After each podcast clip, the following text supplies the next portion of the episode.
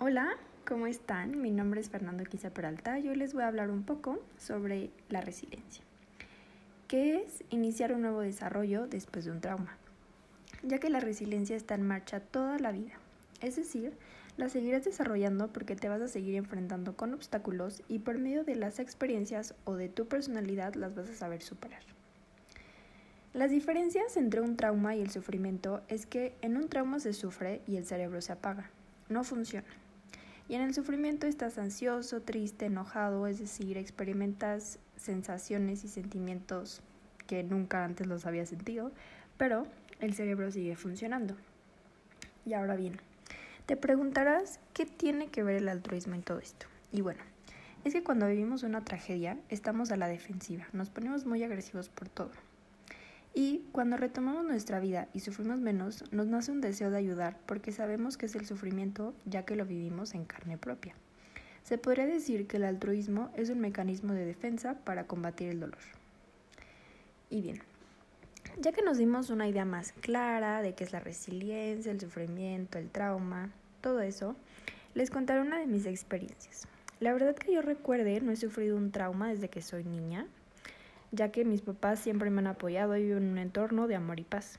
Sin embargo, uno de los sufrimientos más grandes fue cuando tuve que despedirme de mis amigos porque cada quien iba a tomar caminos distintos.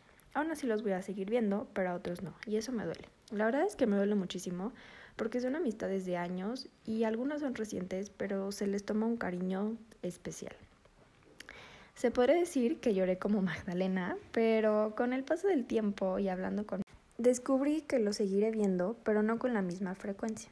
Y ahora ese es un recuerdo bonito y es un momento en donde todos nos morimos de risa, porque ya, ya sabemos que podemos estar uno sin el otro, pero nos seguiremos viendo. Y ahora, volviendo al tema altruista, yo sin darme cuenta, para volver a vernos se me ocurrió invitar a mis amigos a preparar sándwiches, comprar agua y un postre, para llevarlo al hospital general y dárselo a las personas que están sufriendo en ese momento por la espera de una respuesta, obviamente de su familiar o de algún amigo o conocido.